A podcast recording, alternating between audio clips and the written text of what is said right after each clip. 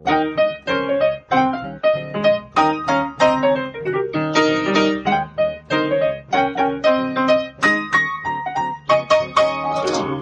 und herzlich willkommen zu Was denkst du denn? Folge 11.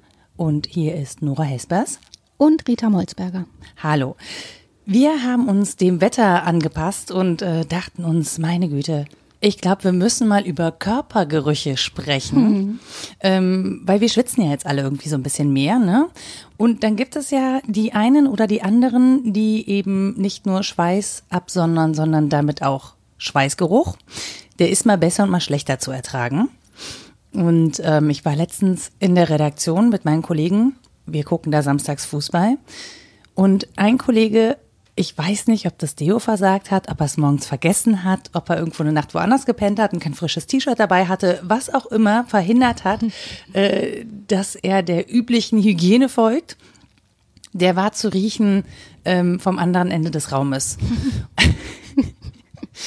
und er war sich leider auch selber dessen bewusst und wusste, es oh. ist jetzt oh. nicht nur, es ist jetzt nicht nur, er riecht nicht, sondern wirklich, es stinkt. Mhm. Und ich bin so gar nicht, also auf, auf, auf menschliche Gerüche bin ich eigentlich gar nicht so krass empfindlich. Aber als er sich neben mich gesetzt hat, da dachte ich so, nee, muss jetzt auch nicht sein. Gar nicht mehr. Wobei der Unterschied war nicht so groß. Also es war egal, wo er im Raum war, auch wenn er an dir vorbeiging. Das ist ein interessantes Phänomen. Ja, das war wirklich so, dass wirklich auch alle in dem Raum so, ein, so eine leicht gerümpfte Nase hatten. Also es mhm. gab wirklich kaum jemanden, den das nicht gestört hat. Ähm, er selber hat versucht, es mit Humor zu nehmen.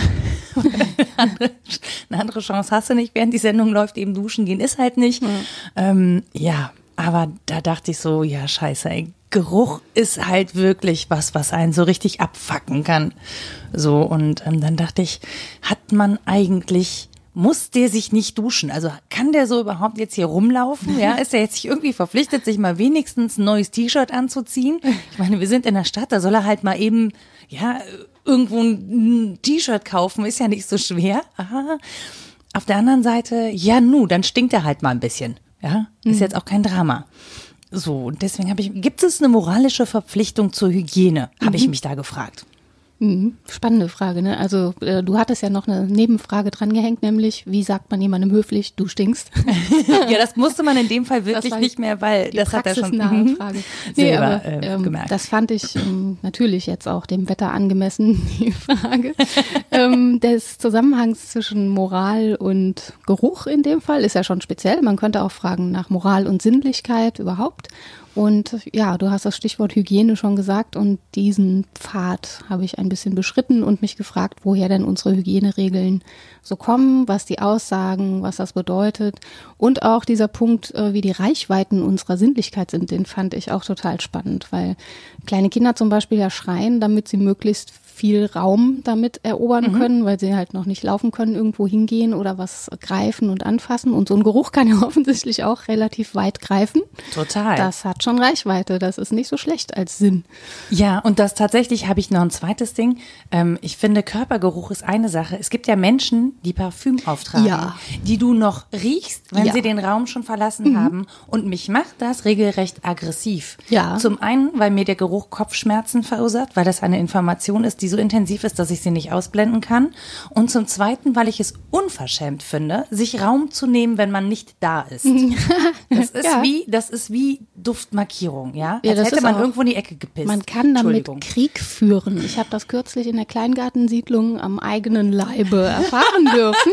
ne, wirklich. Da kommt der Mann von nebenan und sagt, geben Sie mir mal Ihre Hand. Und ich sage, nee, ich, nee, was? Aber wissen Sie, was man mit Wühlmäusen macht? nee, was, was will der Mann? Wieso Hand, Wühlmäuse? Und dann hat er mir erklärt, dass er auf einen Wattebausch im Parfum träufelt und das mit einem Stöckchen der Wühlmaus in das Loch reinsteckt. Das mag die Wühlmaus nicht.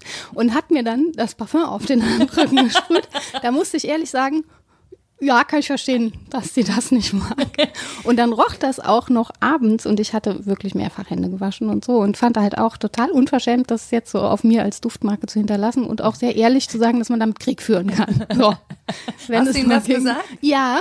Hast du gesagt? Und dann Biologische gesagt, Kriegsführung. Ja, dann kam halt die dumme Pointe, dass er sagte, ja, das ist ein ehemaliges von meiner Frau. ja, da sagt man dann besser nichts mehr. Lebt die noch?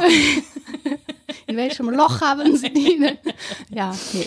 Also ja, das war mir sehr konkret, dass der Geruchssinn was sein kann, was äh, auch noch ausgreift, wenn gar keine Anwesenheit mehr da ist. Aber in der Tat gibt es ja Ich hätte den, unterschiedliche... vor allen Dingen hätte ich den mal gefragt, Entschuldigung, bin ich eine Wühlmaus? Da Ja. sie mich hier gerade mit Nee, war ein Demonstrationsobjekt. Ach so, ja.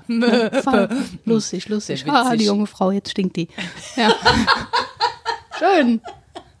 Fies, ne? Schon, das Ja. ist wirklich. Ja, ja. Ja, aber es gab ja Zeiten, darauf bin ich gekommen, als ich, jetzt komme ich wieder an den Anfang, über Hygiene nachgedacht habe und ein bisschen recherchiert habe, in denen das Waschen eigentlich ähm, entweder zur Unterschicht gehörte oder gar nicht en vogue war, sondern man ähm, Gerüche von außen tatsächlich zugekleistert hat. Das kennt man noch mit dem Pudern äh, oder Barock war das, Parfum ne? oder so. Hm, Ja. Genau, so vor, eigentlich vor 1700 noch, vor Ja, so Perücken, 1750. Perückenpudern bis zum geht nicht. Oh, die waren ja auch dann die ganze Zeit auf dem Kopf und Ja. schwitzt man da und so. Ja, Jeder, der weiß, wie so ein Helm riechen kann nach einer Zeit. Ja, genau. Und es geht dabei um irgendwie so ein komisches Theorem von, was ist reinlich, ne? Was, was ist innere Reinheit, was ist äußere Reinheit? Muss ich das von innen raus ähm, äh, seelisch sozusagen vollziehen, meinen Reinigungsakt? Oder passiert er von außen? Dann gab es unterschiedliche Wasserqualitäten, ne? Weil Wasser kann ja auch äh, verunreinigt sein und mich keineswegs sauberer machen und so. Und ähm, das zugrunde liegende ist wirklich die Überzeugung, dass irgendwie die äußere Reinheit was mit der inneren Reinheit zu tun habe in irgendeiner Form und dass man das in Einklang zu bringen habe. Also dass sowas wie Hygiene und Tugend eng zusammenhängen. Deswegen ist die Frage nach der Moral von Geruch eigentlich auch äh, naheliegend. Man stellt die sich nicht so unmittelbar, höchstens so in Abwesenheit. Ne? Extrem, Was extrem muss weg Situation. davon, genau. Aber das ist eine ganz alte Frage, wie das zusammengehört. Und spannend ist ja, dass das schon auch äh, in so einen Hygieneterror ausarten kann. Ne? Also wenn ich der Überzeugung folge, dass ich reinlich zu sein habe, tugendhaft Mhm. zu sein habe, dann heißt das, ich muss meine Sinnlichkeit einhegen. Die ist potenziell wild und bedrohlich und stört Mhm. Animalisch. andere auch. Total Moschus. animalisch. Geruch, ne? Pan und so, der stinkt ja auch, der Ziegenbock. Ja. Ja, und Lebenslust so auszudrücken, dass man irgendwie seine Sinnlichkeit voll feiert und nicht einhegt und eingrenzt, das ist irgendwie verpönt. Und dann kann man, wie gesagt, von außen reagieren und was drauf tun oder eben versuchen, es wegzukriegen. Und da, wo das ähm, ins Extreme läuft, würde ich sagen, da wäre mir jemand lieber, der ein bisschen stinkt, als jemand, der dem totalen Hygieneterror folgt. Also ich habe eine Bevorzugung tatsächlich für in Anführungsstrichen ähm, natürliche oder menschliche Gerüche im Gegensatz zu künstlichen Gerüchen. Also zum Beispiel, es gibt viele Parfüms, da ist irgendwas drin, das riecht in meiner Nase nach Urin. So, aber nach so einer nicht So so sehr einer, natürlich. ja, nee, nach so einer abgestandenen, ungesunden Form von Urin. Ich weiß nicht, was das ist, aber das ist so, wahrscheinlich ist das so eine ähnliche Nummer wie, es gibt Menschen, die können äh, Koriander essen und für einige schmeckt das wie Seife, die finden das widerlich, das Ah, ist ja, irgendwie was ja. Genetisches. Ich habe das mit Patchouli, das riecht für mich nach einem schimmeligen Keller irgendwie. Ja, das riecht auch so ein bisschen schimmelig, ehrlich gesagt. Ja, aber ähm, modrig Mhm. Und, ähm, und ich habe das halt mit vielen Parfüms, dass ich besonders empfindlich reagiere auf diese, bei süßen Parfüms, auf diese Note von, keine Ahnung, ob das Moschus ist oder so, aber auf diese Note von Urin und, und Frauen, die starkes Parfüm benutzen, ähm, das macht mich wirklich wahnsinnig. Also ich habe eine, eine Kollegin, ähm, bei der ich auch denke, du musst doch kein Parfüm drauf machen. Du bist doch ein ganz normaler, reinlicher. Also, weißt du, so ist überhaupt gar- nicht nötig, deinen Eigengeruch in der Form zu überdecken. So. Ähm, und die sprüht sich das anscheinend auf die Haare. Das heißt, wenn die vor mir gesessen, an einem Platz gesessen hat und die Kopfhörer benutzt hat, habe ich die ganze Zeit diese Kopfhörer auf und es ist dicht an meiner Nase und ich kann das wirklich, ich kann das einfach nicht ertragen. Ich muss diese Kopfhörer wegtun und kann dann quasi nicht richtig arbeiten, weil ich diesen Geruch als so, ähm, mir wird tatsächlich schlecht davon. Ja, jetzt wäre das ja auch einer, den man sozusagen abstellen könnte, während der ja, aber der könnte ich zum Beispiel gar nicht sagen, du ist. stinkst. Ne? Ja, ja, also klar. weil so, die ist, ist ja der Meinung, sie hätte einen Wohlgeruch aufgetragen. Ja, das ähm, ist ja tatsächlich auch so, dass man, wenn man immer das gleiche Parfum benutzt, da geruchsblind für wird und dann immer noch einen Sprüher mehr nimmt, Mhm. während das die Umwelt eben nicht wird, geruchsblind. Ne? Und da wäre es dann schon ein Akt der Mitmenschlichkeit, äh, auf den Stoß mehr zu verzichten. Und das Finde muss einem aber auch. auch jemand sagen. Oder man muss halt mal wechseln, die Düfte, dann wird man weniger geruchsblind äh, und vielleicht ein bisschen empfindsamer dafür. Aber das wäre ja noch was, wo man intervenieren könnte, wo man sagen könnte, "Uah, das ist ganz ja toll, dein Parfum, aber kommen. es ist schon viel davon und Aber dann müssten, So. glaube ich, mehrere kommen. Sonst hat das immer so was Individuelles. Ne? Ja. Ja. die ist halt ein bisschen empfindlich. Ist ja auch total individuell. Ne? Sinnliche Wahrnehmung, wem will ich klar machen, wie das für mich riecht. Ich kann ja nur blumige Worte oder eben nicht blumige, holzige, was weiß ich, Worte dafür finden, wie das für mich riecht. Oder, oder welche aus dem Fäkalbereich halt. ja, oder das. Ich sag meistens im Sommer in den Seminaren, in den engen Räumen, es riecht sehr nach Mensch, öffnen Sie doch mal das Fenster. Wobei das nach Mensch riechen ja noch unspezifisch ist, das ist ja auch nicht schlimm. Ne? Kann ja auch sehr unterschiedlicher Natur sein, so ein Mensch. Aber insgesamt ist es auch ganz hübsch, wenn es mal nach Luft röche. so, äh, ja. Ähm, viel schwieriger finde ich das tatsächlich, wenn das was ist, was der andere nicht kontrollieren kann, wo man weiß, äh, Schweiß ist einfach sehr unterschiedlich ausgeprägt und das ist den Menschen unangenehm. Die wissen, du sagtest ja auch vom Kollegen, der, der weiß, dass er riecht und dass es viele stört. Und jetzt das anzumahnen, was jemand selbst an sich nicht mag und nicht will, ist natürlich nochmal ähm, ja, schwieriger, als was anzumahnen, was der andere genauso gut weglassen könnte. Wobei, das ich. war in dem Fall tatsächlich, also das ist jetzt nicht sein Standardgeruch, sondern Ja, ja. das war eine Ausnahmesituation. Kann ja auch mal ein bisschen witzig sein. Ne? Ja, das war auch das, also das hat jeder mit Humor genommen, glaube ich, und das war jetzt auch nicht irgendwie dauerhaft, aber ich glaube, wenn du, ähm, das Ding ist ja, äh, das sind ja Informationen, Geruch ist ja eine Ja. Information und ähm, wir riechen ja auch, wenn jemand krank ist oder wenn wir krank sind, riechen wir auch anders. Wir riechen das manchmal sogar auch selber in, in, in Krankheit, an unserem, an unserem Schweiß, dass da was nicht stimmt in, im Körper und so und ich, ähm, ich, das ist, glaube ich, ganz schwierig festzustellen. Also riecht jemand, weil er krank ist? Ist es eine Krankheit? Ähm, riecht jemand, weil er unhygienisch ist?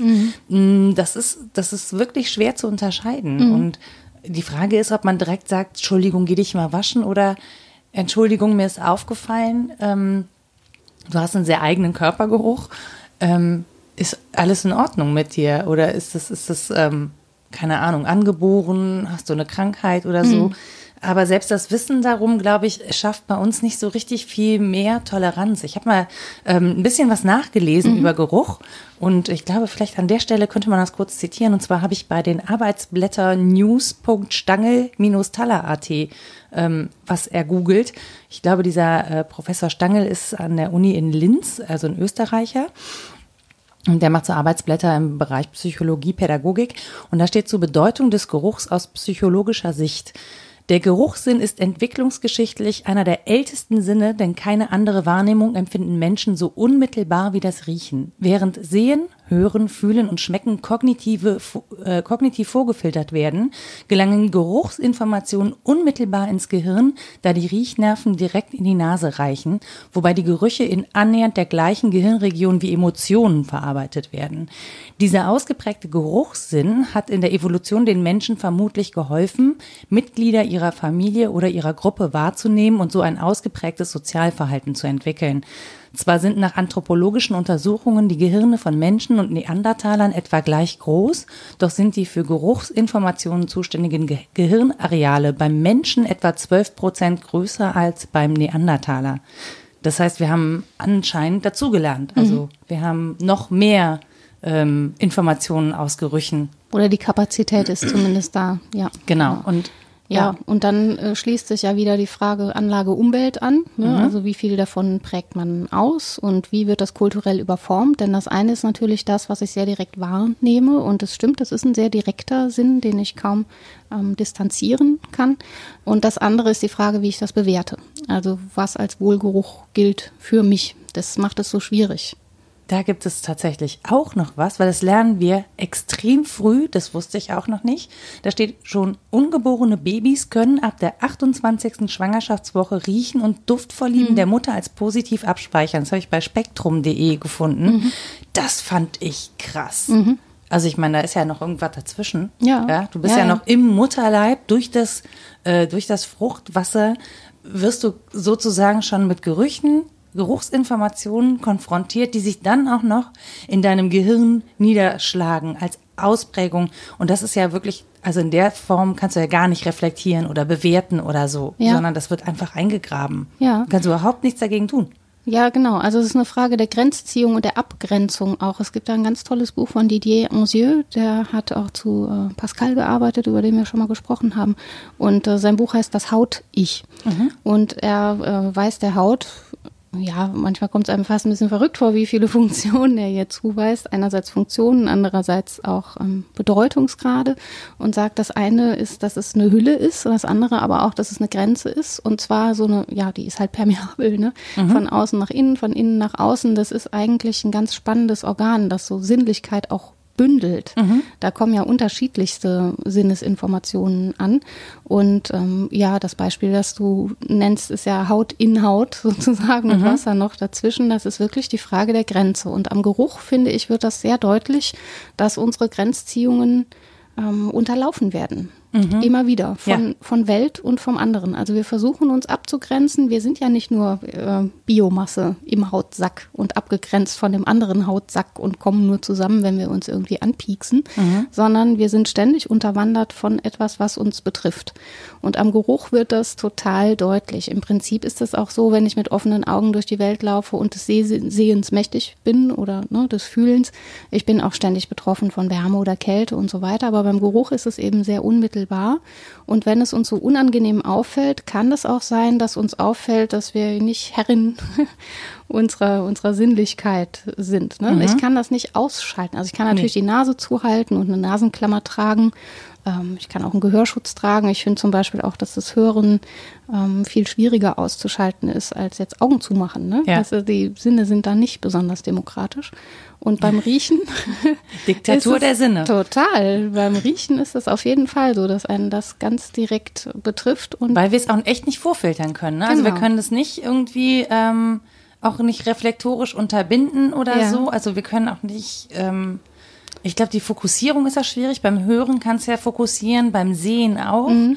Beim Riechen ist, glaube ich, total schwierig. Und ob das Umlernen geht, habe ich mich auch gefragt. Mhm. Denn wir lernen ja zum Beispiel Dinge schön zu finden durch Differenzierung mhm. auch. Also, dass ich vielleicht ein äh, Free Jazz Stück, da habe ich vielleicht erst gar keinen Zugang zu. Wenn ich aber eine Hörausbildung gemacht habe, Feinheiten wahrnehme, meine Bewertungen nochmal überdenke und so weiter, dann kann ich das als schön empfinden und als ästhetische Aufwertung. Während jetzt mir Patchouli als was Schönes darzustellen total schwierig würde. Mhm. Das könnte maximal mal gehen, wenn ein Mensch, den ich ganz toll finde, immer nach Patchouli röche. Das würde vermutlich. Genau, ja, ja. Du ne? brauchst eine positive Konnotation ja, zu dem Geruch. Genau. Ja. Aber es ist bei uns auch nicht besonders ausgeprägt, dem Bedeutung zuzuweisen. Also ich habe eine Freundin, die zum Beispiel an allen Lebensmitteln riecht und sehr intensiv riecht, mhm. um festzustellen, ob ihr das passt und ob es auch noch gut ist und so. Mhm. Und man ist ja gewöhnt, das irgendwie bei Honigmelonen zu machen, aber bei anderen Dingen kaum. Ähm, und die wird ständig schräg angesehen, äh, weil sie an den Dingen riecht und an Menschen riecht. Ich mache das Macht aber tatsächlich. Ja, irgendwie. und ich mache ne? das manchmal auch und bin dann so ganz verschämt. Mhm. Weil wenn ich auch bei Obst oder so oder ähm, wenn mir jemand was anbietet, ich muss da immer zuerst dran riechen, weiß aber irgendwie schon, dass andere Leute das nicht machen. Und ähm, da ist intim, ne? Ja, also, also tatsächlich auch äh, apropos intim, ne? Also ähm, wenn man zum Beispiel eine, ähm, wie heißt das? Verhütungsmethode nimmt nicht, äh, nicht irgendwie die Pille oder ähnliches, sondern eben ähm, nach, äh, nach Cervix Schleimmethode zum Beispiel verhütet oder ähnliches. Du kannst ja im Zyklus auch riechen, mhm. ob alles in Ordnung ist oder ne. Und ähm, natürlich riechst du das. Ja? ja, ja. Wenn du auf die Toilette gehst, riechst du auch an deinen Ausscheidungen, ob du gesund bist zum Beispiel. Mütter riechen an ihren Babys und die riechen auch an den Ausscheidungen. Das machen die ganz automatisch, um mhm. zu erkennen, ob das Kind gesund ist. Mhm. Ja, so. Ja, genau. Und du, du hast schon eine Vielzahl an Informationen. Frauenärzte machen das auch. Ja, ja. Die riechen da auch dran. Die wollen, du kannst über den Geruch etwas feststellen, was dir sonst verborgen bleibt. Deswegen finde ich das schon sehr faszinierend, dass das so geächtet ist, das mhm. Riechen. Das ist ganz komisch eigentlich. Weil es so wichtig wir, ist. Ja, und dass wir Moral auch so eng fassen als Einhegung von Sinnlichkeit, wie mhm. gesagt. Eigentlich gehört das in den großen Bereich der Diätetik, also der Frage der richtigen Lebensführung. Und da gehört immer auch dazu, wie werden welche Sinne benutzt und wofür. Ähm, und das ist zunächst mal bewertungsfrei. So. Dass das so eine Bewertung erfährt im Sinne von Reinlichkeit ist bürgerliche Tugend und alles, was unreinlich wirkt und nicht irgendwie steril ist, ist schlecht. Das ist einfach eine kulturelle Zuschreibung, an die wir uns aber sehr gewöhnt haben. Was man ja gemerkt hat, zum Beispiel an dem, äh, an, an den Reaktionen, die es auf äh, den Bundestrainer Joachim Löw gab, der an seiner Hand gerochen hat, entweder mhm. wenn er sie erst unter die Achsel hält ja. oder sich am Hintern kratzt ja. oder am Gemächt oder was auch immer, der äh, in einer Situation, in der er eben nicht mehr Herr seiner, seiner Bewegungen ist, weil er sich in einer Stresssituation befindet, automatisch das macht, was wir eigentlich alle automatisch machen würden, über unsere Körperfunktionen überprüfen. Mhm. Der überprüft in einer Stresssituation schlichtweg seine Körperfunktionen. Mhm. Und dann schreien alle, ist das eklig, der hat sich erst an den Arsch gefasst und dann seine, seine Hand gerochen. Und im Prinzip das, was sein Unterbewusstsein macht, ist eigentlich total schlau. Es ist eine Rückversicherung, es ist eine Kon Kontrollgeschichte. Also es ist im mhm. Prinzip sogar ein Kontrollzwang, ja. den er da ausübt, ja, ja. der total unterbewusst abläuft. Und das als, also ich fand total verstörend, dass so viele Leute da so negativ drauf reagiert haben im Sinne einer gesellschaftlichen Ächtung und einem, öh, ist das eklig, das macht man nicht. Und ich dachte, natürlich macht er das. Also gerade gerade deshalb macht er das, weil er sich eben in einer solchen Situation befindet. Ähm, und fand es völlig befremdlich, dass Leute das eklig finden. Ja, ja, Reinlichkeit ist mittlerweile so das Paradigma von moderner Zivilisierung. Ne? Und Foucault hat das sehr schön rausgearbeitet, wie wir dafür auch Apparate erfinden, sozusagen. Der sagt, Schulen, Kasernen, Gefängnisse sind eigentlich alle dasselbe. Das sind so Disziplinapparate, in denen wir lernen, ähm, dass Bestimmtes zur Dressur gehört, dass Bestimmtes gut ist und eben Bestimmtes auch nicht. Und insbesondere Sinnlichkeit, er führt das dann an der Sexualität besonders aus, mhm. aber man kann auch jede andere Form von Sinnlichkeit, glaube ich, äh, parallel denken, ist etwas, was wir einzuhegen haben, was wir am besten abzustellen haben, insbesondere da, wo es abnorm ist. Mhm. Ja, weil Modernisierung bedeutet, zivilisiert zu werden, also Bürger zu werden, massengängig zu sein ähm, und ja, möglichst dieses, was bedrohlich und wild und animalisch an uns ist, ähm, einzuhegen, einzuzäunen oder ja, möglichst sogar abzuschaffen. So. Und jetzt ist das Verrückte ja, dass wir gleichzeitig ja Natur sind. Mhm. Wir müssen ja. ja ne? Also du würdest sagen, wir müssen, eigentlich, müssen. Genau, eigentlich wäre das die, die richtige Form, uns dazu zu dressieren, das wieder zu hören, zu riechen, zu schmecken, ob es uns gut geht, ob es dem anderen gut geht und so weiter. Also da müsste eigentlich ähm, ja, Lernen bedeuten, diese ja, wir Sinne müssen ja jetzt benutzen. nicht gegenseitig an unseren Genitalien schnüffeln, wenn wir uns auf der Straße begegnen. Müssen wir nicht. das ginge das dann auch mich. das ginge auch mir zu weit. Aber Zumindest so, nicht auf der Straße. Das kann man ja dann im, genau, im Keller machen. Im, Im Keller Kinder oder so, ne? Ja. Wenn man das Bedürfnis hat. Ja. Nee, aber es ist auch tatsächlich ja erwiesen, dass zum Beispiel, wenn wir uns die Hand geben, mhm. kurz die Hand an der Nase vorbeiführen, mhm. um daran zu riechen. Ja, ja. Ob man sich riechen kann, ne, ja. ist ja einfach eine wichtige Frage. Kann ich nicht riechen. Ich kann die Wühlmaus nicht riechen. Also, ja, na klar ist das eine wichtige Frage, aber wir verlernen das systematisch, weil wir eben das Primat ähm, bei den eher kognitiven Zugängen gelegt haben und eher denkend äh, den Zugang suchen oder sprechen. Aber es ist ja eine Information, so. über die ich nachdenken kann. Also ja, es ist ja genau. einfach nur eine Information am Ende des Tages. Ja, ja, aber eben eine, die in meiner Bewertung, ja, die, die ist so verrückt, die ist einerseits hoch individuell. Also du kannst ganz schlecht jemandem erklären, wie das Zitroneneis für dich schmeckt. Ja ähm, oder wie ein anderer Mensch für dich riecht, das ist unfassbar schwer zu erklären, finde ich. Mhm. Und andererseits gibt es eben große kulturelle Festlegungen, was richtig und was falsch ist, was ein guter Geruch ist, was ein schlechter Geruch ist. Hier stinkt es, ne, da, da, würden dann immer alle zustimmen. Da sagt doch kaum jemand, oh, riecht aber lecker. Ich rieche zum Beispiel gerne frischen Teer mhm. oder Tankstelle oder so und dann sagen viele, ach, nee, ne? Ähm, da bricht sich das dann, wenn das individuelle Empfinden anders ist als das Massenempfinden. Mhm. Aber üblicherweise legen wir uns fest auf, das ist gut und richtig und das ist falsch so. Und wir haben uns halt diesem Reinlichkeitsdenken angeschlossen. Man kann fragen, ob das so hm, menschengemäß ist. Also wie gesagt, wenn der Kollege mal stark nach Mensch riecht, muss das irgendwie okay sein und mich darauf hinweisen, dass äh, Füße, die in Schuhen gesteckt haben im Sommer, dann mal eben riechen, wenn man die Schuhe auszieht. Dann Ist muss möglich. Man, kann man ja einfach mal mehr barfuß laufen zum Beispiel und wird dann dafür komisch angeguckt. Aber man kann das ja alles auch äh, abwaschen oder auch mal aushalten, an die frische Luft halten oder sonst was. Es gibt ja Alternativen. Du ne? schläfst mit den Füßen aus dem Fenster. Genau. Wir haben da unten so eine kleine Luke gemacht. Da kannst du da ich, raushalten. ich bin ja für die Diätetik des Waschlappens. Der Waschlappen ist ein unterschätzter Gegenstand, ich sag es dir. ja, also äh, Warum ist das eigentlich ein Schimpfwort? Du Waschlappen? Ja, Weil er so Unverschämtheit. ist. Ja, aber der macht gute Dinge. Also. man, man kann labbrig sein und trotzdem was Gutes tun. Ja, stimmt. genau. So, und das zeigt Haut ja auch. Also gerade diese Weichheit und Offenheit, porenoffen und geruchsoffen zu sein, das ist was, äh, das macht vielleicht auch ein bisschen verletzlich, ne? wenn man selber riecht und weiß, der andere kann mich jetzt riechen oder vielleicht halt auch nicht, der kann das auch abwehren und furchtbar finden. Na klar ist dann die Tendenz, sich schusssicher zu machen, die Deckung hochzunehmen, sozusagen, sich einzuwolken.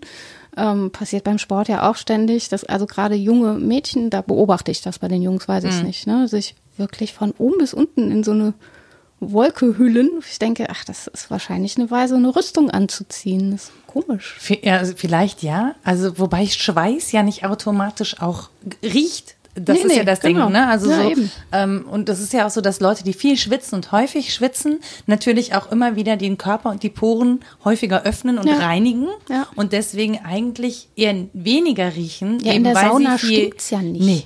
Dauernd. Da müsste es so. ja eigentlich total riechen. Ja. ja. Da schwitzen ja wirklich alle. Ja, ist ja wirklich mehr beim Sport, keine Ahnung, wenn jemand ein T-Shirt anhat und das offensichtlich nicht gewaschen hat nach dem letzten Mal, wo er reingeschützt hat, Genau, das das riecht man so dann schön. sofort und da, äh, klar, da denke ich auch, warum? Ne? es wäre doch recht einfach gewesen. Einfach ein frisches zu nehmen. Zum Beispiel, selbst wenn man nur eins besitzt für den Sport, kann man das kurz mal im Waschbecken durchdrücken und raushängen. man muss das, das ist, Das ist nicht nett. Nee, ich fand- komisch.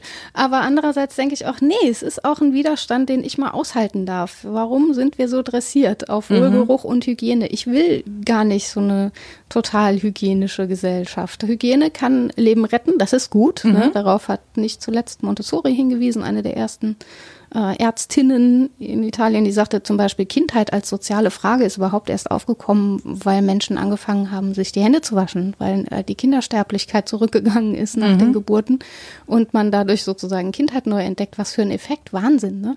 Durch so eine simple Tätigkeit wie Hände waschen, Ja, ne? genau. Ja. Und andererseits kann das halt Leben auch total beschränken und ähm, ja, Krankenhauskeime entstehen ja da, wo es besonders hygienisch sein soll, Mhm. zum Beispiel. Also da liegt die Wahrheit ganz offensichtlich irgendwo in der Mitte. Und ja, ich frage mich auch gerade, ob Geruch zwingend dann auch Hygiene ist. Also, ne, ob dieser Körpergeruch mangelnde Hygiene ist, er weist halt darauf hin. Ähm, aber ich glaube, an, also dieser eine Tag, an dem man dann halt mal stärker riecht, ist noch kein Hinweis auf eine, eine grundsätzliche Unhygiene oder auf eine äh, krankmachende Nichthygiene. Also es ist ja, Ja. nicht so, dass mich dieser Geruch oder dieser Schweiß meines Gegenübers krank machen würde. Ich glaube, zu anderen Zeiten ähm, auf der Welt hat es wesentlich mehr Gerüche gegeben und waren wir von wesentlich mehr Gerüchen umgeben, stärkeren, intensiveren Gerüchen als heute. Mhm. Es sind auch nicht alle gestorben. Also Ja, ja, Patrick Süßkind, ne? Haben wir noch gar nicht erwähnt, das Parfum. ich bin die ganze Hätten Zeit kurz, da, ich bin die ganze Zeit kurz davor. Jedes Mal, wenn du von Haut sprichst, denke Ja. ich auch dran an, äh, an, das, an das Parfüm.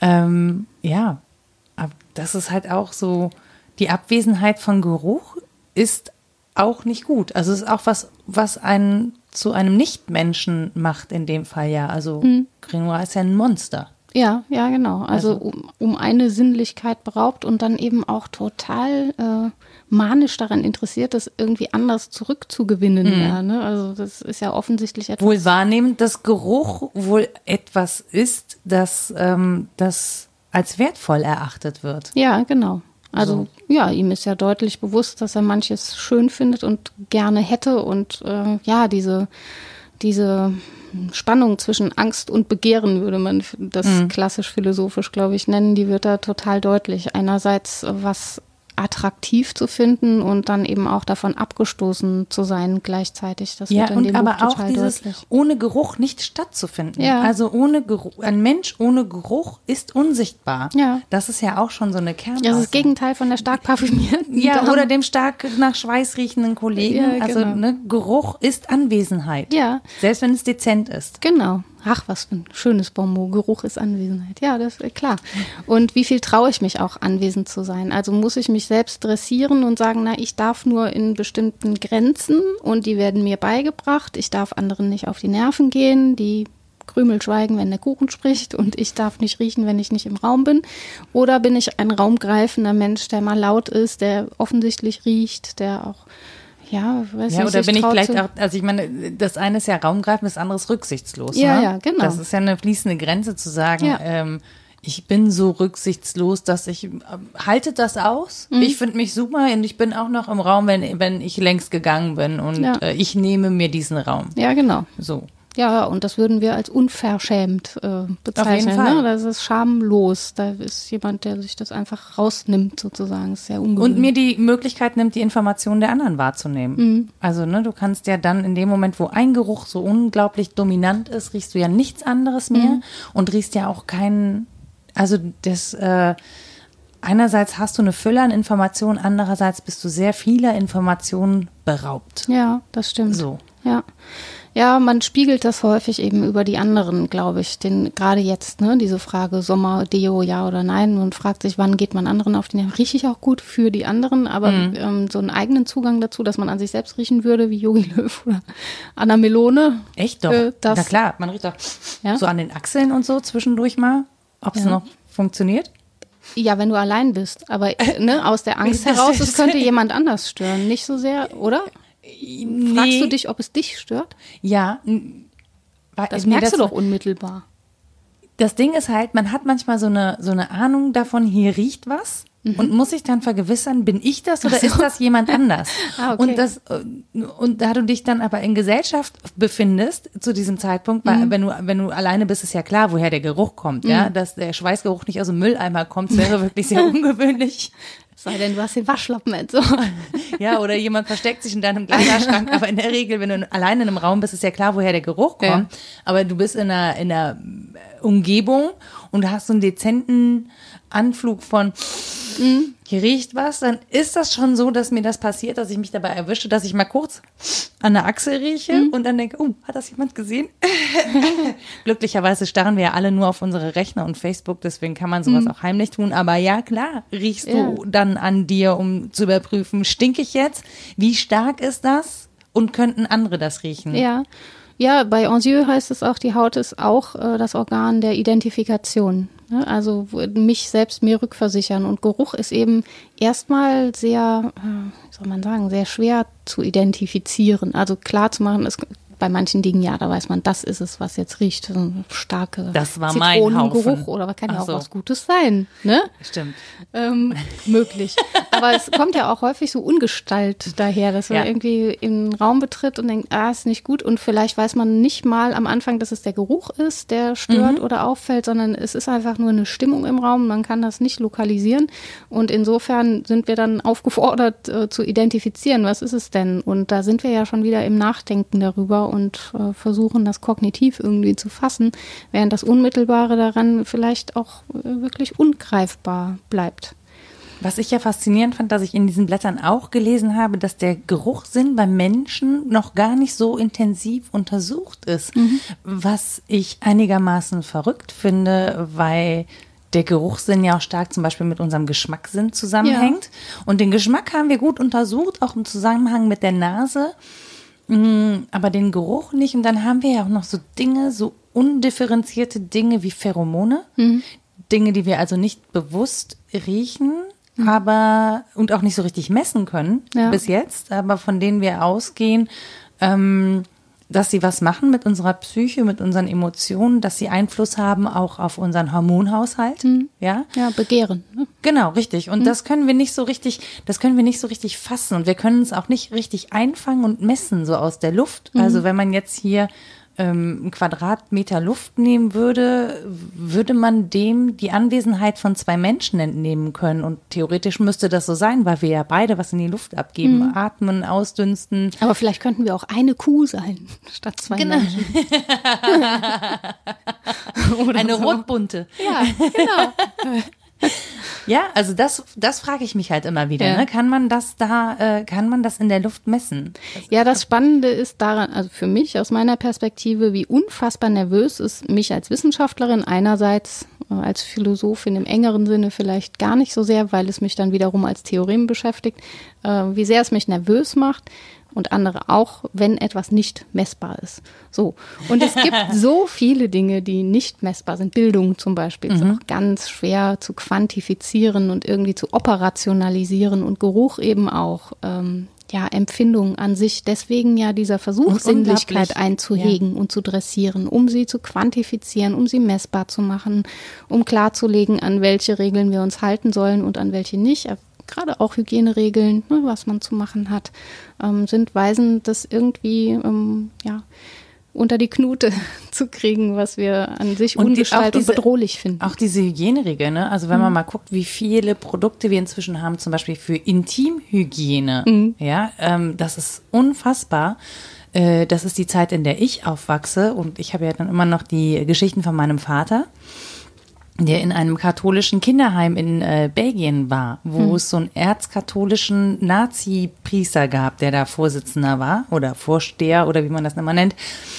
Und der sagte, man durfte sich untenrum nicht, nicht waschen, weil es unsittlich war, sich da überhaupt anzufassen. Ach so, aber da gibt's auch das Also andere auch nicht den. Hintern Ach so. abwischen oder so, sondern man durfte sich da nicht anfassen und wurde man dabei erwischt, dass man sich da anfasste, gab's äh, Schläge auf die Finger. Ach so, weil das gibt's auch anders. Das gibt's zum Beispiel mit der Zuweisung äh, unbedingt waschen, weil Reinlichkeit, ne, reine Seele, reiner Geist, äh, reiner Körper, aber dann mit kaltem Wasser, Abhärtung. So. Aber das war, Während- war das Anfang der 30er? Äh, ja, zu der Zeit gibt's das auch. Also es scheint Ab- einfach im, mehr Im zu- religiösen Umfeld, meine ich. auch, ja. Ja, jetzt nicht dezidiert katholisch, aber ich kenne das aus ja, dieser Untersuchung. Des äh, Buches von Manuel Frey, Der reinliche Bürger, Entstehung und Verbreitung bürgerlicher Tugenden. Der kümmert sich hauptsächlich um die Zeit äh, so um 1800 rum, vor 1800, nach 1800, aber das ragt ja rein ähm, in, in Neuzeit auch und da kommt auch einiges zu. Und ähm, ja, dieses äh, Theorem von kaltes Wasser Abhärtung, warmes Wasser Erweichlichung, ähm, das zieht sich auch durch die Kulturgeschichte. Das in der Romantik irgendwie viel mit Düften und mit Warmwasser und Rosen und so äh, gearbeitet wird, ist eine Form, sich weich zu machen und das Männliche sozusagen ins Poetische zu überformen, während Kaltwasser und Genital, ne, das heißt so einhegen und äh, ganz klar Ja, machen. zieht sich ja bei kaltem nicht- Wasser deutlich zurück. ja, genau. Das ist ja auch eine Form von Abschreckung und Abhärtung halt. Ne? Mhm. Und das ist, ja, glaube ich, unterschiedlich ausgeprägt, wie das gehandhabt wird. In, wie gesagt, Foucault, ne? in der Kaserne, in der Schule, im Kloster meinetwegen auch. Überall sind diese Hygieneregeln ähm, extrem von Bedeutung, weil die Zuschreibung ist, das habe etwas mit der inneren Hygiene und der geistigen Tugend zu tun, wie man den Körper behandelt. Und vermutlich stimmt das auch. Es sagt was über uns aus, wie wir unser leibliches Ich behandeln. Ne? Nur kann man es eben auch integrativ denken. Das würde ich sagen, man kann die Natur des Menschen natürlich einerseits versuchen einzuhegen und zu sagen, alles, was an mir natürlich ist, muss in Kultürliches überführt werden. Äh, andererseits kann man natürlich auch, haha, natürlich, könnte man auch sagen, wir sind gleichzeitig Natur- und Kulturwesen. Also wir sind leiblich, wir sind nicht ein Körper und ein Geist, sondern als Leiber in der Welt und offen für Welt und für die anderen. Und am Geruch kann man das sehr schön lernen, dass das so ist oder sich ähm, ja, anriechen. Es ist ja jetzt auch nicht so, dass ich jetzt ähm, komplett ähm, sage, na, das muss jetzt alles frei sein, ja. Nee, genau. Das ist jetzt auch ja kein, nee, nee, also das wäre das andere Extrem. genau. Aber Warum? ich benutze ja trotzdem Deo, Ja. ja, dezent, aber ich benutze zum Beispiel kein Parfum. Mhm. Ähm, Einfach aus dem Grund, weil ich selber nicht riechen, riechen kann und weil ich für mich keine Notwendigkeit sehe, das zu benutzen. Wenn, dann müssten mir andere das sagen, ja. Also wenn jetzt jemand sagt, Nora, du stinkst, dann würde ich mir Gedanken machen. Ja, aber ist das dann richtig, dieses äh, zugewiesene Stinken irgendwie von, von außen zu überformen mit was anderem? Das wäre ja dann schon die nächste Frage, ob Gen- es davon überhaupt weggeht. Ja, aber das ist ja ein riesengroßer, also das ist ja ein riesengroßer Markt. Ja. Ja, Und das ist ja klar. auch so, also ich meine, Entschuldigung, Parfum ist ja ein äh, für Frauen ein Geschenk. Das, allein Ja. das finde ich ja absurd, dass man sich von einem Mann ein Parfum wünscht. Und Hm. das ist, das gibt es ja. Also es ist jetzt nicht so, dass ich das verteufel. Ich sage nur aus meiner Sicht und aus meiner Perspektive ist es absurd, sich von einem Mann etwas schenken zu lassen für den körperlichen Wohlgeruch. Hm. What? Also ich, äh, willst du mir sagen, ich rieche nicht gut? Ja, Oder er möchte dich halt nicht so gerne riechen, sondern Ja, lieber die äh, Wühlmaus später damit vertreiben. Ja, aber das ist so, Ja. das ist wirklich, in, an der Stelle Ja. frage ich mich, wie daraus ein so großer Wirtschaftszweig werden Oh, ich glaube, konnte. das geht ganz gut, weil das unter den Bedingungen von Marktgesellschaft halt prima funktioniert, weil sich das immer erneuern muss. Das ist ja was, was Absolut. nie aufhört. Du fängst immer wieder neu an zu stinken. Es genügt nie. Ja. Es ist nie ausreichend. Und dann reicht auch ein Duft nicht, sondern es müssen mehrere sein. Die müssen zur Stimmung passen, zur Jahreszeit und zu dem, was du aussagen willst. Die verbrauchen sich auch sehr schnell. Die verfliegen ja sehr schnell. Also, dass das ein Markt ist, der prima funktioniert. Genau, das- das, ist das so- total logisch. Genau, Ne? nur wenn, wenn alle so wären wie ich, die sagen würden, na ja, gut, dann nehme ich ein bisschen Zitronenöl und Ja. reibe mir das hinter das Öhrchen und dann rieche ich halt ein bisschen zitronig und Hm. Ja. dann ist das auch gut und so, dann, ähm, dann wäre das ein armer Markt. Also dann würde er Ja. nicht funktionieren. Ähm, das ist so, ich glaube, Gerüchen und Düften wird ja auch eine sinnliche Wirkung nicht nur zugeschrieben, sondern die ist ja nachweislich, dass Mhm. uns bestimmte Gerüche eher anregen, andere eher beruhigen. Ja, also es funktioniert schon sehr, sehr viel über die Nase und wir mögen ja zum Beispiel auch Blumen. Also wir umgeben uns ja, Ja. generell gerne auch mit Wohlgerüchen. Ja. So. Ja, dann würde der Markt in diese Richtung ausgebaut. Also gerade was in den letzten Jahren an Naturkosmetik ähm, passiert ist, weist in dieselbe Richtung. Ne? Das ist auch eine Form von Marktgängigkeit. Auch Verzicht ist was, was man marktgängig machen kann. Ich finde nur die Zuschreibung so interessant, dass das ein Geschenk ist. Mhm. Also wobei das ja dann auch so ein bisschen in die Richtung äh, Weihrauchmyrrhe für das kleine Jesuskind geht. Also es ist, hat ja schon Aber, aber auch Gold dabei. Ja, ein bisschen Gold kann man immer gebrauchen, ne? Ja, ja. ja. Aber das ist schon, es ist schon so, dass Gerüche und Wohlgerüche ja auch häufig einfach sehr wertvoll waren und Ja. Auch Zuschreibungen Ja. hatten. Ja. So. Aber man hätte genauso gut teure Gewürze schenken können, irgendwie Safranfäden und so. Das passiert ja auch, dass für die Küche irgendwie was Ja, geschenkt aber auch wird. das, das riecht ja. Also das ist ja auch, auch ja, ähm, schmeckt aber dann eben auch vor allen Dingen. genau. Das, also, aber auch der Geschmack Ja. geht ja über den Geruchssinn. Ja, wobei ich, also was ich charmant finde an dieser Art Geschenk ist ähm, eines, nämlich es verbraucht sich. Also du hast dann kein, Genau. kein Ding rumstehen, es sei denn, du sammelst Flakons, was ein abseitiges Tun ist in meinen Augen, aber viele mögen das, glaube ich. Also gerade das es sich verbraucht, ist halt natürlich auch ambivalent. Mhm. Ne? Dann muss immer wieder neu gekauft werden und du befeuerst diesen Markt. Ich weiß nicht, ob das sein muss. Ich, mich ich glaube tatsächlich, wenn ich das jetzt so richtig überlege, dann, dann stört mich nicht äh, im Zweifel nicht der Geruch.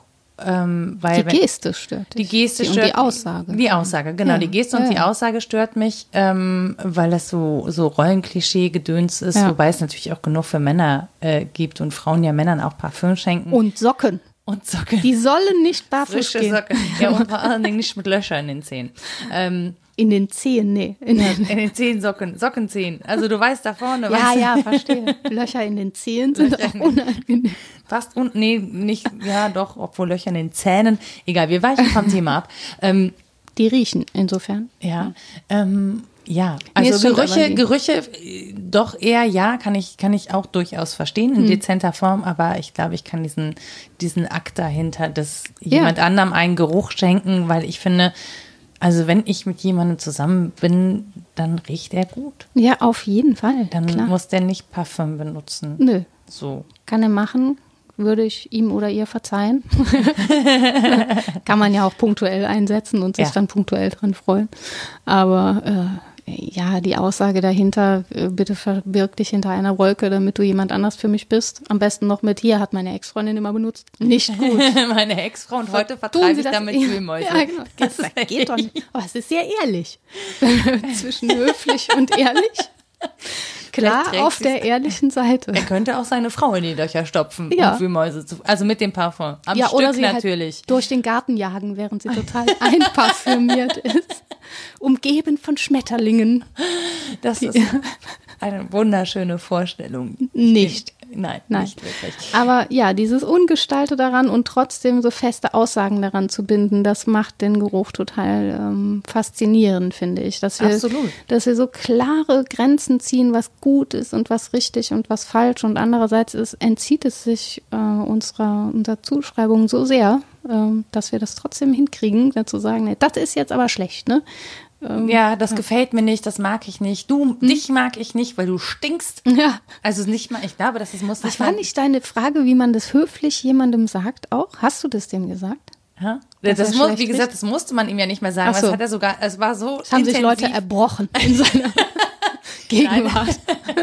Es war so intensiv, dass er das auch schon selber wahrgenommen okay. hat. Also es, Ja. jetzt, es ging auch an ihm nicht spurlos vorüber. Er ist jetzt nicht durch die Gegend gelaufen wie mein Hund, wenn er immer sich in Aas gewählt, gewälzt hat, um zu sagen, ich habe ein voll Yay. geiles neues Parfüm entdeckt, wie das gefällt dir nicht. Was? Ich muss in die Badewanne? Obsession. Ja, das ist wirklich so, so war es nicht, sondern es war schon so, dass er sich durchaus dessen bewusst war und einfach an der Situation nichts ändern konnte und versucht hat, das mit Humor zu nehmen und so. Aber ähm, Ja. War für alle nicht geil. Ja, das glaube ich wohl. Es ist ja auch äh, trotzdem, wie gesagt, obwohl leicht was dran zu ändern wäre, immer noch ein Angang, jemandem zu sagen, benutz doch mal ein anderes Parfum oder weniger von dem, das du immer benutzt. Man möchte das irgendwie nicht, weil damit ja auch Identitätsaussagen gemacht werden. Ich bin eine Frau, die so und so riecht. Ich habe das ja gewählt, so zu riechen. Das, ne? Ja, und weil ich mich ja dann mit, damit, in, also ich, ich sage das einfach, weil es mich wirklich so persönlich stört und ich nicht, nicht in der Lage bin, das zurückzuhalten. Aber ich bin mir durchaus dessen bewusst, dass es mein Gegenüber kränkt. Und auf der anderen Seite ist es ja so, ähm, dass ich dann ja auch vermittel, Entschuldigung, also vielleicht nicht du stinkst, aber äh, du machst was falsch, in meinen Augen machst du was falsch, das vermittelst du und äh, du stellst deine eigene Empfind oder Befindlichkeit über die des anderen. Also meine Befindlichkeit ist plötzlich wichtiger als die Befindlichkeit des anderen, der das ja macht, um sich selber wohlzufühlen, um sich mit einem Wohlgeruch zu um- umgeben. Und ich sage, es tut mir leid, dein Wohlgeruch verursacht mir Kopfschmerzen. Ja, aber du könntest ein, zu einer kleinen Notlüge im zivilisatorischen Sinne greifen und sagen, entschuldige, ich habe eine so empfindliche Nase.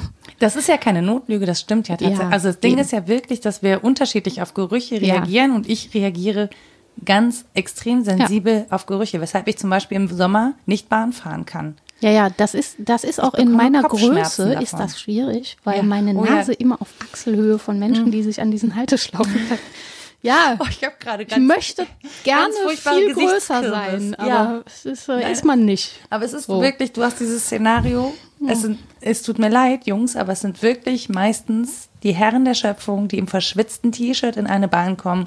Es ist alles dicht an dich. Diese Bahn ist voll. Das heißt, du hast schon eine Leiblichkeit allein deswegen, weil sich verschwitzte Körper aneinander reiben. Und der Typ mit dem wirklich am ungewaschensten aussehenden T-Shirt stellt sich neben dich und so ganz langsam reckt er seinen Arm nach oben. Du kannst im, vor deinem geistigen Auge dun, dun, dun. kannst du die ersten Schmeißfliegen sehen Ah. und dann öffnet sich diese Achselhöhle und du möchtest am liebsten wirklich im Strahl kotzen. Ja, aber wäre es nicht ein feministischer Akt zu sagen, ab morgen wird zurückgestunken? Ich lasse jetzt die Achselhaare wachsen Ganz und wenn ich dich genau. noch mal erwische, mein Freund. So, dann, Dann hebe ich, ich- den Arm. Und Ja. schön wird das nicht. Dann mache ich, Ich einen auf. Stinktier. Ja. Und ich halte die Achsel so lange zu, bis es richtig stinkt und dann mit einem Du kannst auch ohne Vorwarnung. Und in der anderen Hand habe ich einen Fächer. So. Für die Richtung. Weißt du Ich Das Bescheid. klingt so, du könntest ja auch einfach zwei Tage lang so eine Zwiebel unter die Achsel stecken. Ja. Ach, es geht so einiges. Ich merke gerade, apropos Kriegsführung, ne? Schon, Können wir oder? doch mal machen. Ja, wir sind schon, ich finde, wir sind da auch ganz kreativ gerade. Ja, finde ich auch. Ich wollte mal an alle Hundehaufen in Nippes so einen Klecks Senf machen und so eine Pommesgabel dran, aber sich irgendwie auch nicht vollzogen.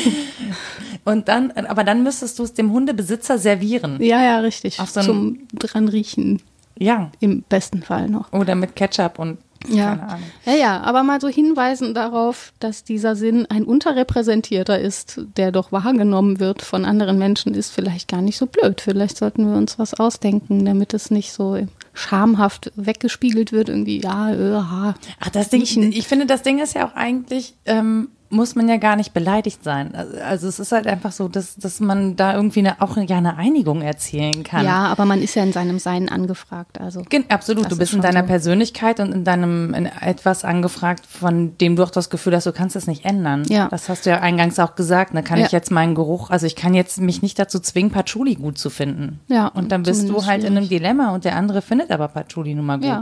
Kinder würden fragen, ne? warum riecht der Mann so? Warum riecht die Frau? Genau. Und das ist vielleicht eine berechtigte Frage. Warum so und nicht anders? Vielleicht Ja. gibt es ja auch Menschen, die tatsächlich sagen, ich setze dem Terror was entgegen. Ich bin, wie ich bin. Ich bin selbstreinigend. ich brauche das nicht. Und, dann hat das eine Aussage und dann fände ich das schon wieder spannend, darüber ins Gespräch zu kommen. Das ist eine Weise, sich der Dressur zu entziehen. Ja. Entschuldigung, riechen Sie absichtlich so? Ja, das ist doch eine gute Frage. Es hat was von Loriot. Ja, ich, ich würde die beantworten, wenn mich jemand fragte. Das stimmt. Also ich wäre mal dankbar übrigens auf den Hinweis, äh, dass ich irgendwie gerade nicht gut rieche. Vermutlich riechst du einfach immer gut. Weiß ich nicht. Ich glaube, Wenn das es dir noch wirklich, niemand gesagt hat. Ja, oder das ist Warte, ich wirklich mach mal. einfach sehr. Und? Ist gut. Geht, oder? Ich, Also äh, ich habe ja. jetzt. Ja, das ist auch schon einen Tag an. Also man merkt, Ja, ich bin Willst eben, du mal näher ich war im Straßenverkehr. Ich rieche vermutlich nach Terror und Angst. Angst ist übrigens auch was, was ich rieche, ne? Wenn Examensprüfungen sind in der Uni. das glaube ich gerne. Oh, die Armen, das tut mir immer total leid. Aber der, der Flur riecht Und gehst nach du, dann, Angst. gehst du dann mit dem Deo rum? Nein. ich gehe mit guten Gesten und netten Worten um. Du könntest überlegen, ob du nicht Räucherstäbchen benutzt, zum, zur allgemeinen Beruhigung und Konzentration Mhm. Ja. beizutragen. Das wäre auch ein positiver Angang. Die sind überhaupt, da haben wir ja noch gar nicht drüber gesprochen, äh, so Rituale, die mit Geruch zu tun haben Mhm. und mit Ausräuchern und so weiter, gibt es ja auch irgendwie in allen Kulturen. Das scheint schon wichtig zu sein. Ja, Das vielleicht stimmt. sollte ich das mal versuchen, statt mit dem Deo mal mit dem Räucherstäbchen an. Die eine Hälfte kotzt dann und die andere Hälfte ist total. Aber erleichtert sind sie alle. Und auch Auch abgelenkt von ihrer Angst. Ja. Ja? Ja, ja, Das genau. lenkt einen ja auch ab. Da hat man ja plötzlich ganz andere Nöte, Und wenn nachher das Institut muss. einfach auskerchern, bis es wieder reinlich ist und hygienisch und porentief und dann ist wieder gut. Ich sehe schon, wir müssen eine zweite Folge zum Thema Gerüche Ja. machen, wenn es ums Aus. Ich finde es wirklich auch extrem spannend. Also in all seinen Facetten. Es gibt ja dann auch noch diese ähm, Marketinggeschichten. Es gibt ja wirklich Agenturen für Duftmarketing, Mhm. Ja, ja. die einfach. Oder Umkleidekabinen, in denen es ganz fies nach Kunstpfirsich riecht, hörte ja. ich. Ich habe sie nicht betreten, ich weiß es nicht. Aber. Ich könnte jetzt auch noch eine andere, wirklich nicht so schöne Geschichte erzählen. Aber ähm, ich würde sagen, an der Stelle. Ähm, das ist ein Cliffhanger, oder? ist ein Cliffhanger, genau. Es ist ein Cliffhanger auf die zweite Folge zu Gerüchen, die wir dann in Folge, keine Ahnung, 22 machen oder so. Ähm, aber wir möchten tatsächlich gerne von euch wissen, was äh, euch denn wohl riecht, wann euch Geruch stört, woran ihr euch stört. Ähm, ob euch schon mal jemand gesagt hat, ob ihr stinkt oder was auch immer. Und ihr könnt das tun bei uns unter Twitter at wddd-podcast oder ihr schreibt uns eine Mail nora was denkst du denn.de oder rita was denkst du denn.de. Und jetzt kommt äh, unsere Lieblingskategorie fast. Äh, Rita sagt nochmal, woher sie alle schlauen Gedanken noch äh, intensiviert hat, sozusagen. Äh, ja. So ein paar Sachen hat sie Genau, ein paar habe ich aufgeschrieben. Ich hatte äh, reingelesen in Manuel Frey, Der reinliche Bürger, Entstehung und Verbreitung bürgerlicher Tugenden in Deutschland 1760 bis 1860. Eine sehr spezifische Arbeit, aber sehr erhellend. Dann in Didier Anzieux, Das Haut-Ich. Das ist so ein Klassiker aus den 70er Jahren. Das kann ich wirklich sehr empfehlen. Das klingt auch wirklich spannend. Also da Ähm, Ja, das ist schon wieder wir könnten auch mal Liste. was gemeinsam lesen. ja, das machen wir mal. Dann hatte ich kurz Montessori erwähnt mit der Entdeckung der Kindheit. Das ist ein Kapitel, die soziale Frage in Kinder sind anders von Maria Montessori. Und auch ein sehr schönes Buch äh, von Gernot Böhme, Leibsein als Aufgabe, der das so in diesen Zusammenhang zur Diätetik rückt. Mhm. Klingt super. Ja. Ich habe übrigens heute dann gelernt, dass Montessori kein Mann ist.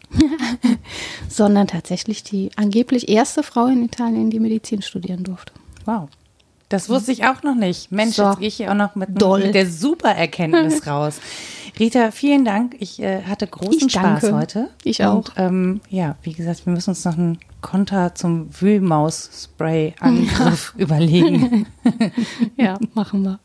Bis dahin wünschen wir euch viel Spaß. Bis bald. Bis bald.